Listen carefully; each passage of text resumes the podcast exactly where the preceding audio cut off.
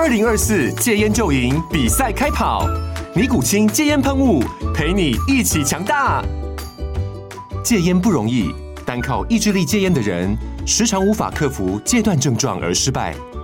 尼古清戒烟喷雾将是你的神队友，简单一喷，药品急速释放，立即缓解七大戒断症状，不限场合提高戒烟成功率。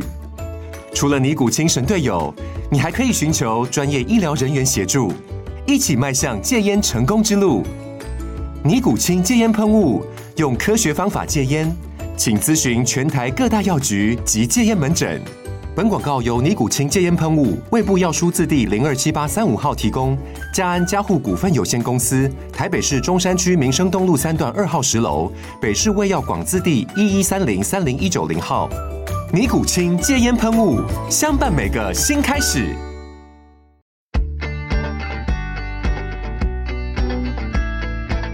美股航海日志，每天三分钟，帮你分析美股走势与大小事。大家好，我是美股航海王哦。哦，这个礼拜真的是腥风血雨，那终于来到今天礼拜五了哈、那感觉我们这个礼拜的浩劫啊，终于要结束，周末可以喘口气，这样子。好啊，废话不多说，我们来聊一下昨天礼拜四美股发生什么事情吧。啊，首先呢、昨天一开盘之后，我们的三大指数就往上冲了。那到了十点就掉下来，这个不意外了哈。老生常谈呢、这个十点总是有一波奇怪的卖压哈，要么就是假上涨，然后最后下跌；要么就假下跌，最后上涨哈。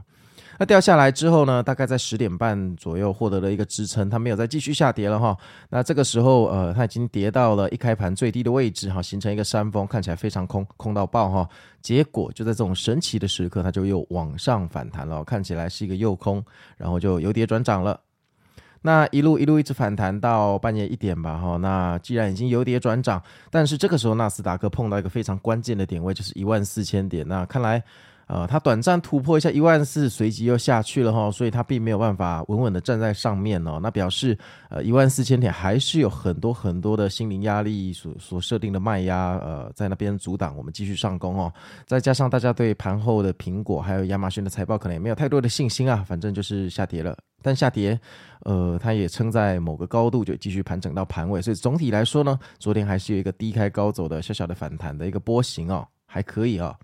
那这个剧本也不意外啊，因为在亚马逊或苹果这种呃美股里面市值最大的公司的财报发布的当天呢、啊，这个如果我自己是空头，我也会回补一些部位啊。这个并不能代表说我们今天看到一个低开高走就代表明天要反弹哦，千万别这样就跑进去加码 all in 哦，这个不对啊。但总比啊一路跌到盘尾还要好。我们只能说，至少啊在财报发布前还有人愿意回补。啊、如果大家都不愿意回补，还加码空哦，那市场就真的悲情到极致哈、哦。那看起来这个市场的市况跟情绪哈、哦，有比礼拜三那个黑色星期三还要好哦。那这个是为什么哈、哦？我自己是觉得那是因为巴菲特啊，昨天礼拜四巴菲特有出来讲话，他说啊。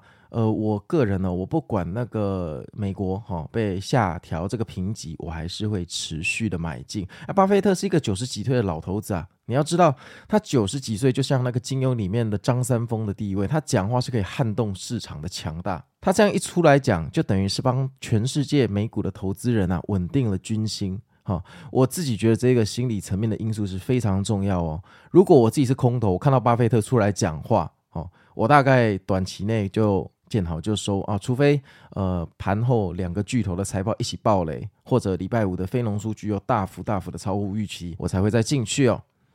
但是呃今天是礼拜五嘛，那礼拜五晚上八点半又有非农数据，我个人觉得说这个非农数据今天就算超过预期啊，这个礼拜三也报过了。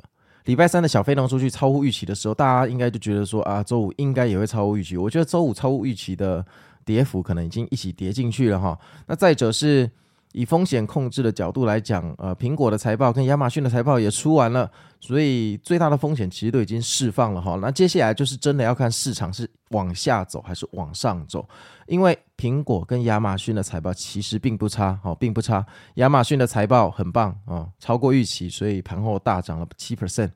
但是苹果的财报其实也不错哦，都有超过预期哦，但是它只是比之前的财报还要差一点，所以就跌了两个 percent。以目前的情况来讲，哈，科技巨头的财报全部这一季告了一段落，然后 FOMC 也结束了，那非农超过预期的风险也释放了。接下来大盘如果真的走跌，那就表示真的要回调。如果这个时候大盘开始反弹，那就表示其实还要继续往上攻一万四千点，跟标普的四千六百点哦。那究竟会怎样呢？我们没有人知道。那如果你现在进去，当然你可以获得最好的报酬，但是风险非常高。那如果你愿意再等，好，今天周五的形势明朗，或等非农数据出来之后，你再考虑下周一进去。那呃，报酬率虽然会低一点点，但相对安全哦。这个你一定要自己评估。但不管怎么样，在这个地方你千万不要融资哦。你融资通常这个时间点不会有好下场、哦，不会有好下场。好啊，那我是美股航海王，那我们明天见喽，拜拜。